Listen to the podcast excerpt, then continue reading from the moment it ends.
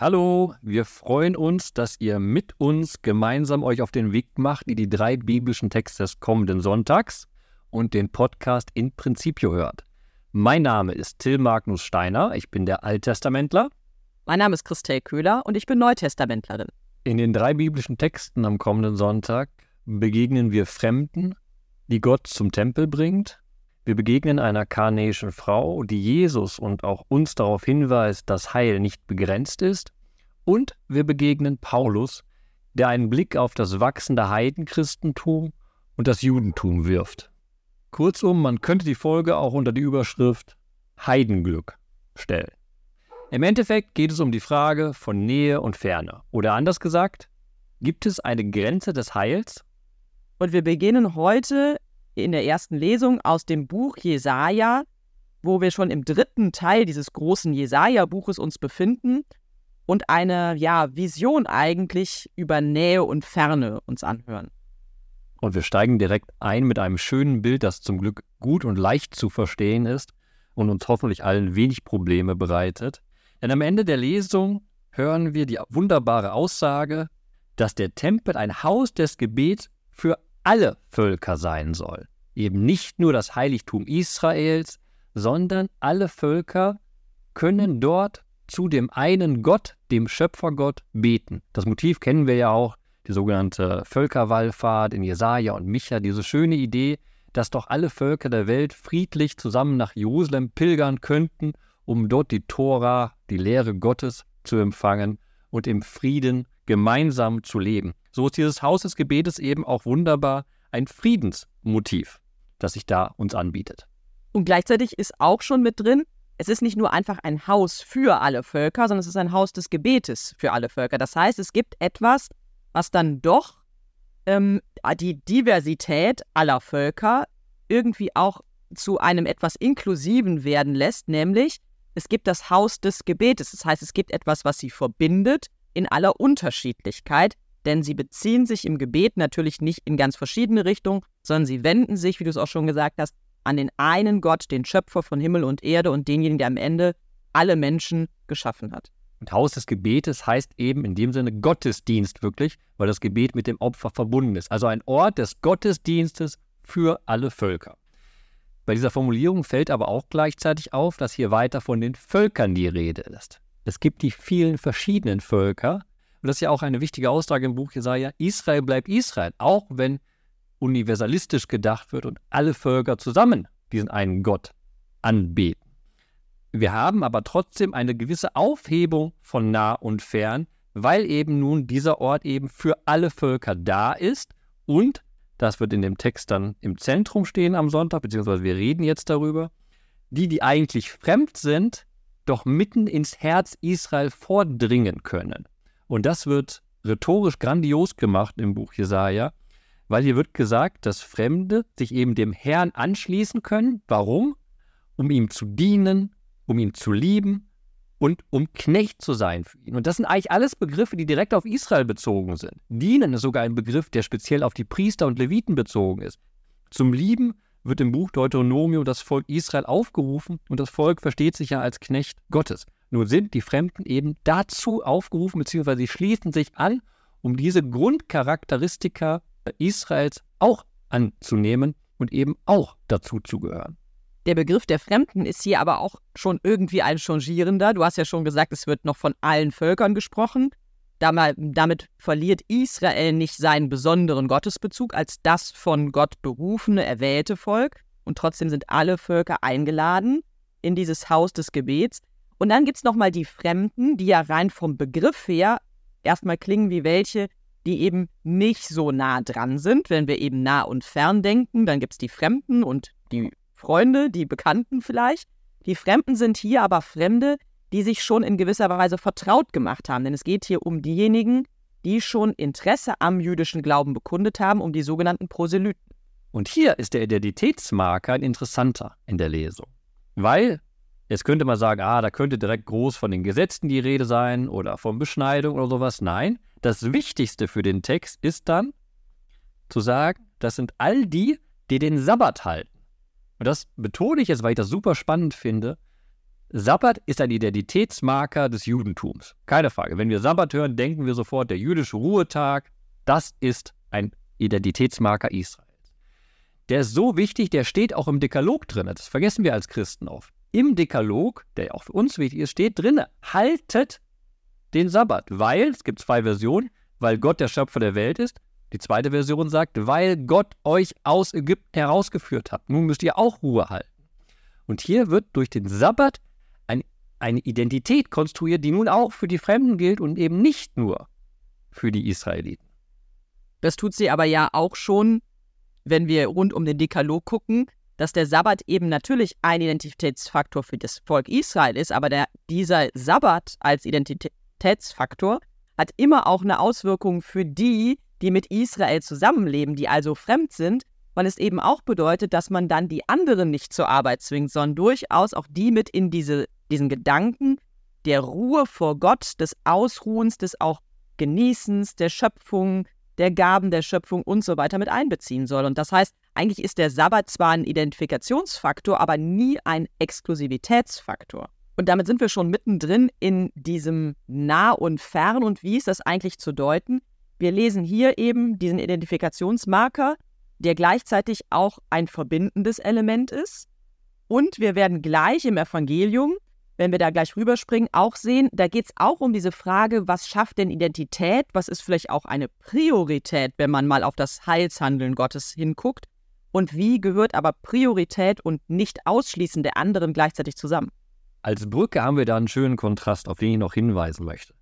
Bei Jesaja haben wir nämlich ganz klar gesagt, wie wird aus fremd oder aus fern nah und bekannt? Gott sagt ganz, ganz deutlich, ich werde sie zum heiligen Berg bringen. Also Gott sagt, ich bringe die Fremden zu diesem Haus des Gebetes für alle Völker. Ich werde das Manns eine Verheißung. Jetzt im Evangelium treffen wir aber ein umgekehrtes Bild. Jesus, der große Heilsbringer, wird von jemandem, von jemand, der fern ist eigentlich, von einer kanaanäischen Frau sozusagen bedrängt und gesagt, aber, aber warte mal, man könnte jetzt fast lustigerweise sagen, die Frau hat ihren Jesaja gelesen, oder nicht ihr, hat Jesaja gelesen und gesagt, Jesus, jetzt warte doch mal eigentlich, das, das ist doch Universalismus und sowas, Heil für alle. Jetzt, jetzt sei doch auch bei mir. Und Jesus, für uns schwierig zu lesen, blockt radikal dreifach ab und sagt, nee, nee, nee, das Heil ist erstmal nur bei Israel. Schönen Tag noch. Ich lese mal direkt einen Vers aus diesem Text vor. Wir sind im 15. Kapitel des Matthäusevangeliums. Und es heißt, da entgegnete die Frau, Ja, Herr, aber selbst die kleinen Hunde essen von den Brotkrumen, die vom Tisch ihrer Herren fallen. Das klingt erstmal total seltsam. Es sieht so aus wie, naja gut, dann lass uns halt die Reste übrig. Ja? Ähm, wir wollen und wenigstens davon was abhaben. Das ist aber tatsächlich die Pointe am Ende, neben der Antwort Jesu, dass er dann sagt, dein Glaube ist groß und er tut was, worum sie bittet, nämlich er heilt ihre Tochter. Aber diese, diese Pointe am Ende ist die, das Ergebnis eines Ringens, in dem Jesus erstmal stumm bleibt und wo es tatsächlich darum geht, naja, also nimmt die Ek Exklusivität auf Israel hin uns etwas weg.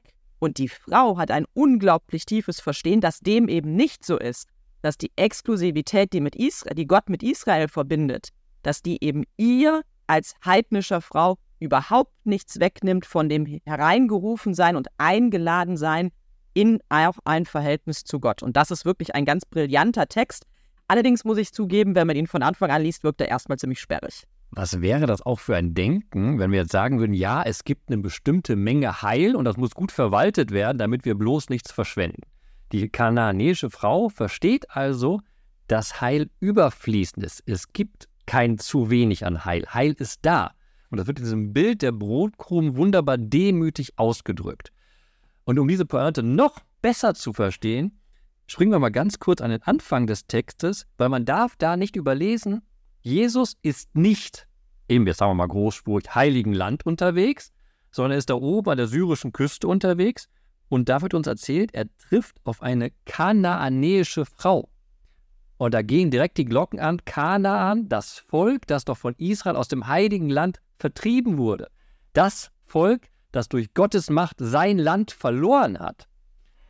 Sie ist nun eine Person, die auftritt und dann klingeln noch mehr die Ohren auf einmal, die sagt, Herr, hab Erbarmen mit mir, du Sohn Davids.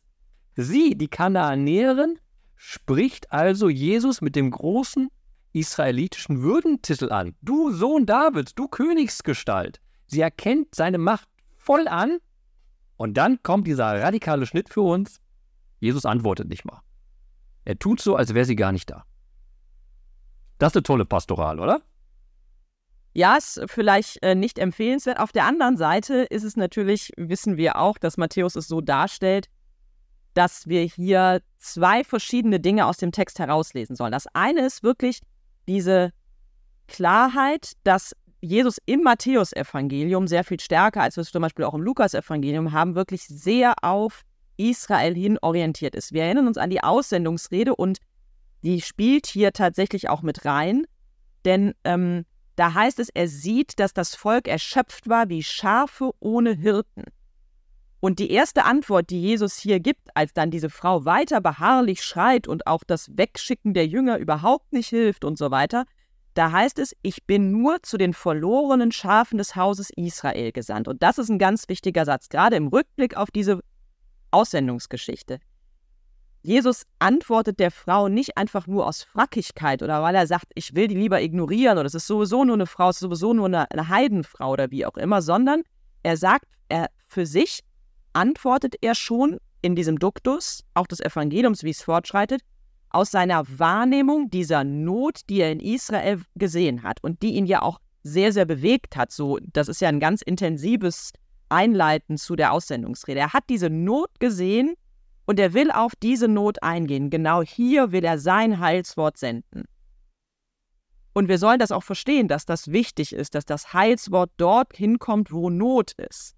Und dann ist aber die zweite Linie eben genau, es braucht auch eine Form der Beharrlichkeit, eine Form des Verstehens und auch des nicht gegeneinander Ausspielens. Und das ist das, was diese Frau am Ende so großartig sein lässt in der Erzählung des Evangeliums. Es geht überhaupt nicht wirklich darum, etwas gegeneinander auszuspielen. Es gibt eben nicht die begrenzte Menge Heil, die man irgendwie gut aufteilen muss, sondern sie versteht, das Heil ist da.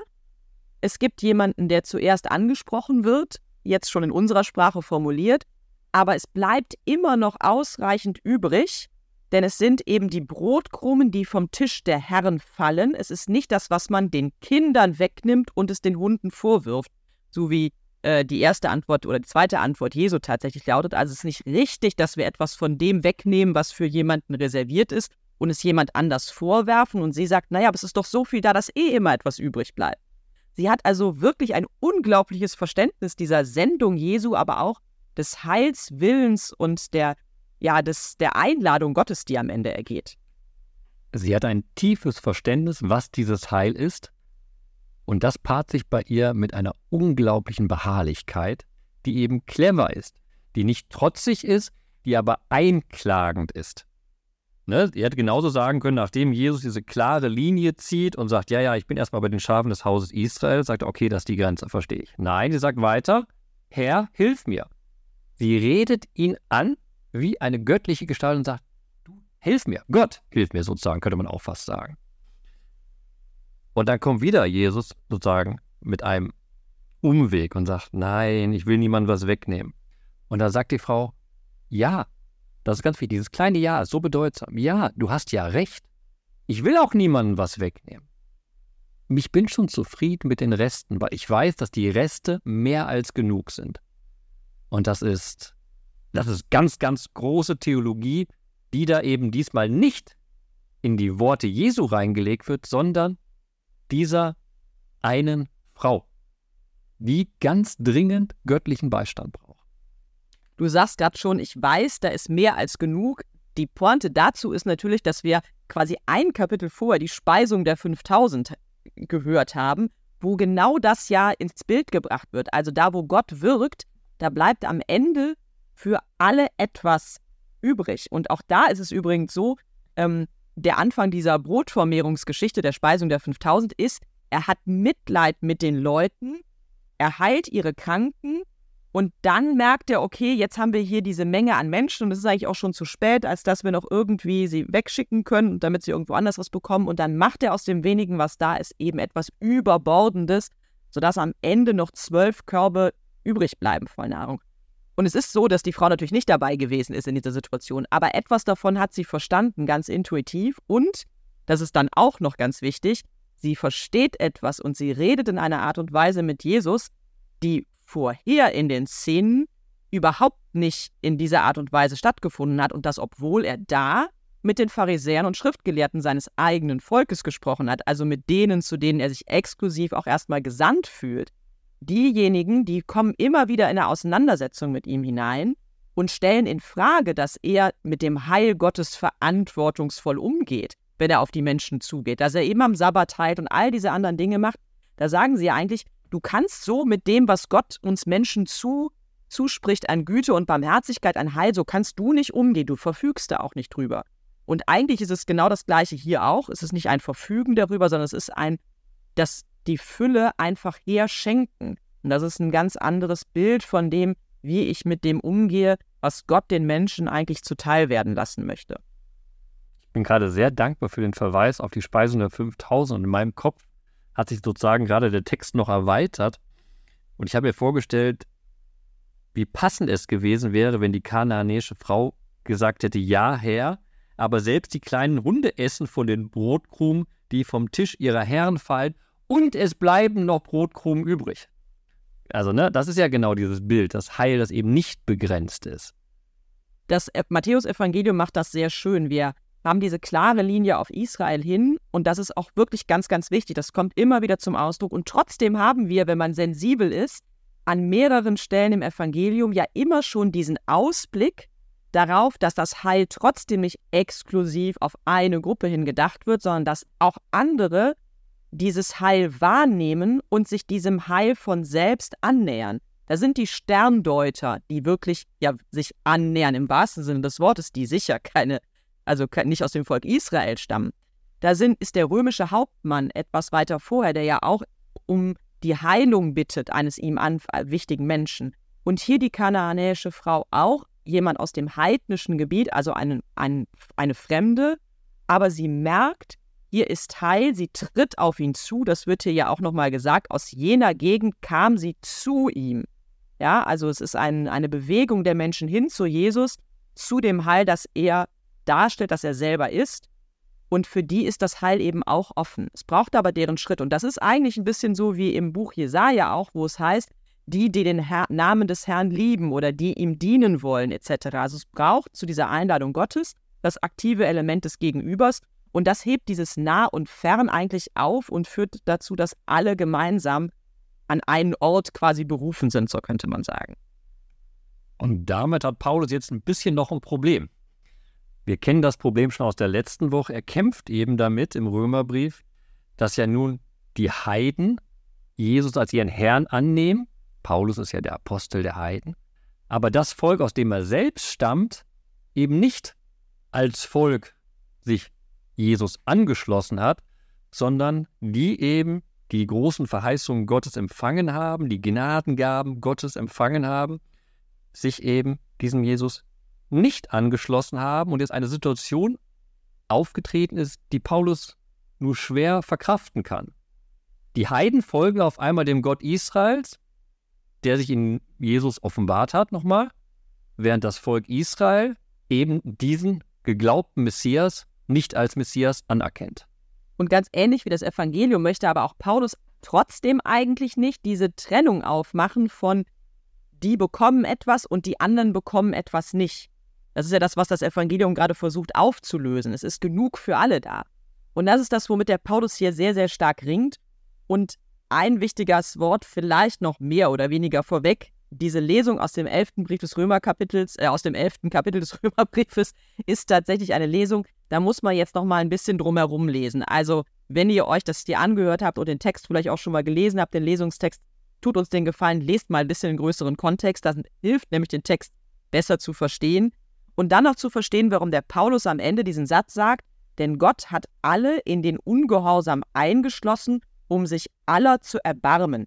Das ist so seine Lösung für das Problem, dass er eben wahrnimmt, die einen verschließen sich, obwohl sie doch berufen sind, und die anderen, die nicht berufen sind, die öffnen sich plötzlich und reagieren auf die Heilsbotschaft. Er sagt eben, irgendwie ist bei den einen wie bei den anderen, bei den Nahen wie bei den Fernen, eine Form von Ungehorsam. Das meint ja ein Ringen, ein nicht sofort zu Gott finden, ein sich vielleicht auch wieder abkehren. Und gleichzeitig ist auch auf alle hin das Erbarmen Gottes ausgesprochen. Bei den Nahen, die immer schon zum erwählten Volk gehörten, wie bei den Fernen, die sich erst selber auf den Weg machen müssen. Das ist irgendwie der Versuch seiner Lösung, aber er ringt sehr hart in den Versen vorher. Ich weiß nicht, wie es euch geht und ich weiß nicht, wie es dir, Christel, geht, aber vor, bei der Vorbereitung des Textes habe ich auch gerungen. Weil wenn man nicht so vorgeht, wie wir es gerade vorgeschlagen haben und erstmal den Vers 32 zu lesen und das als Schlüssel zu verstehen, dann stolpert man. Beziehungsweise ich bin gestolpert, weil dann so ein harter Satz drinne steht, über die Juden gesagt, in Vers 14, weil ich hoffe, die Angehörigen meines Volkes eifersüchtig zu machen, und jetzt der harte Satz, und wenigstens einige noch von ihnen zu retten. Da kann man im, andersrum genau sagen, ja, okay, also die Mehrheit ist jetzt eh verloren. Da gibt es jetzt gar keine Chance mehr. Pech gehabt, ihr habt eine Entscheidungsmöglichkeit gehabt und das war's.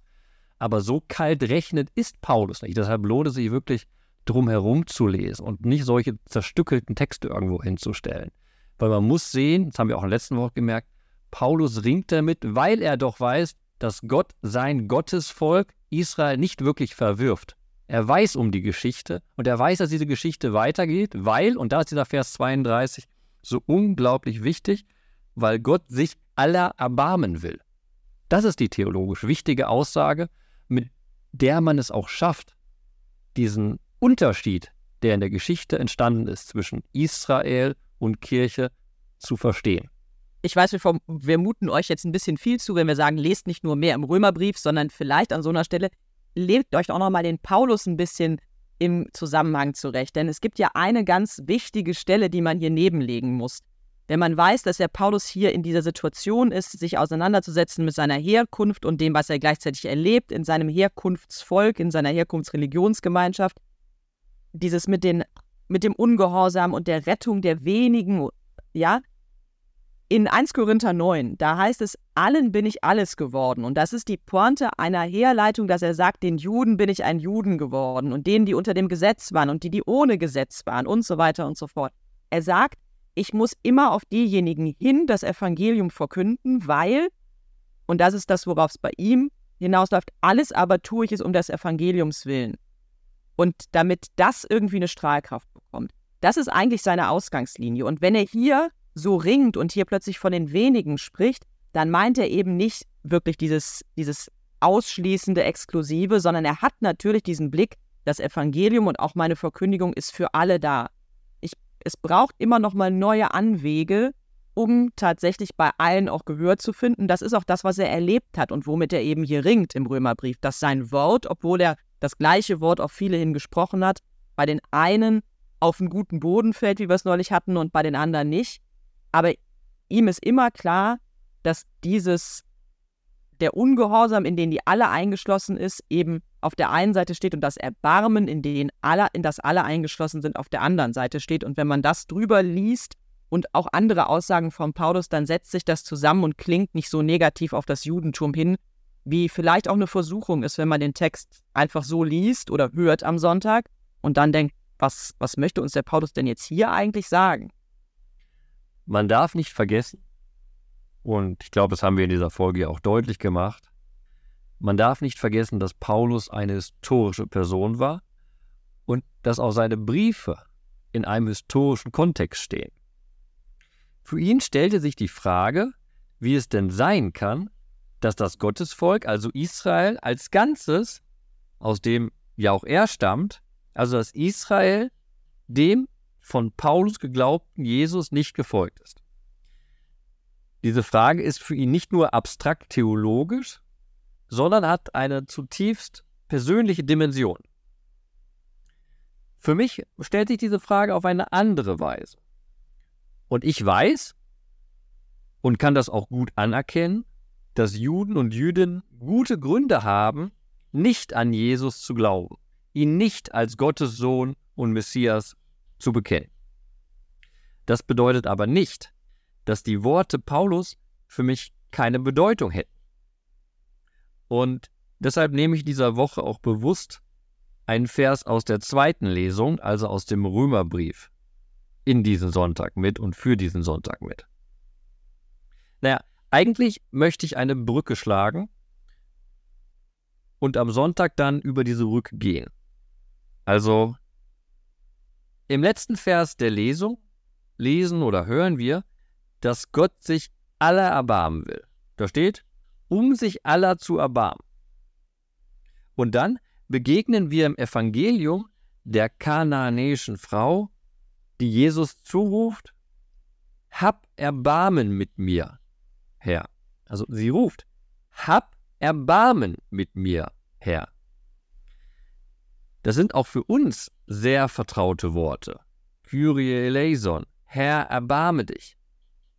Solche Gebetsformeln stauben oft schnell ein im Alltag.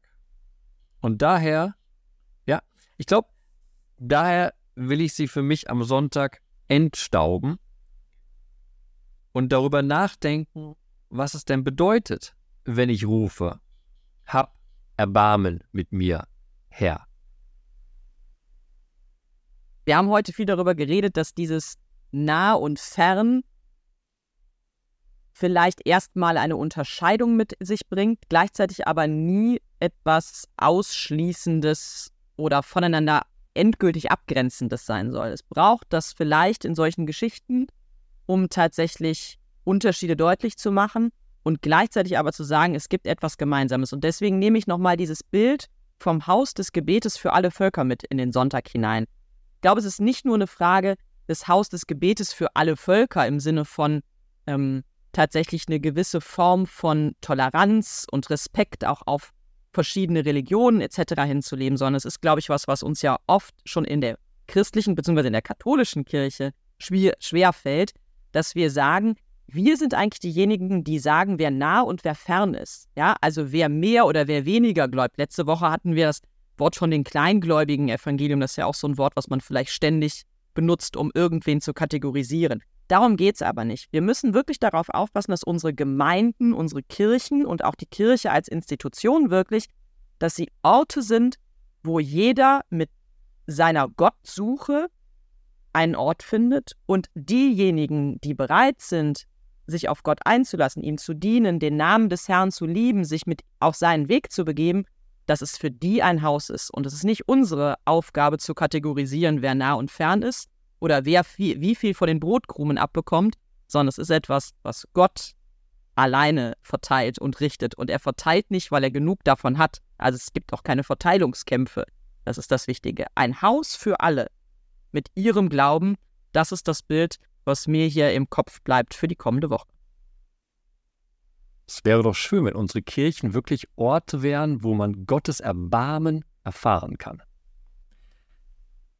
Jetzt wünschen wir uns einen Ort mit euch gemeinsam, wo wir Bibel teilen können. Und ihr wisst, dieser Ort, den findet ihr unten in den Show Notes. Da ist ein Link auf Facebook rüber, wo wir den Podcast gepostet haben. Und unter diesem Beitrag sammeln wir eure Bibelverse aus den drei biblischen Texten, die für euch am Sonntag wichtig sind. Wir freuen uns, wenn ihr einfach den Bibelvers postet oder aber auch gerne den Bibelvers samt eurer Gedanken dazu.